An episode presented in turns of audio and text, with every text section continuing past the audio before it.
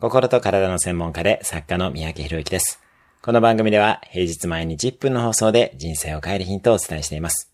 今日のテーマです。人が持っている2つの思い込み。人は常に確証バイアスと期待バイアスというバイアスを持っています。確証バイアスとはそうに違いないという思い込み。期待バイアスとはそうであってほしいという思い込みです。思い込みがあると真実が見えなくなります。まずはこの2つの思い込みに気づき、謙虚さを持ってヘルシーに自分の考えに疑いを持っていきましょう。その上で新たな可能性に好奇心を向けてみます。そうすると新しい発見が必ずあります。自分の考えから脱皮してより多くの選択肢を持つようにしましょう。今日のおすすめ1分アクションです。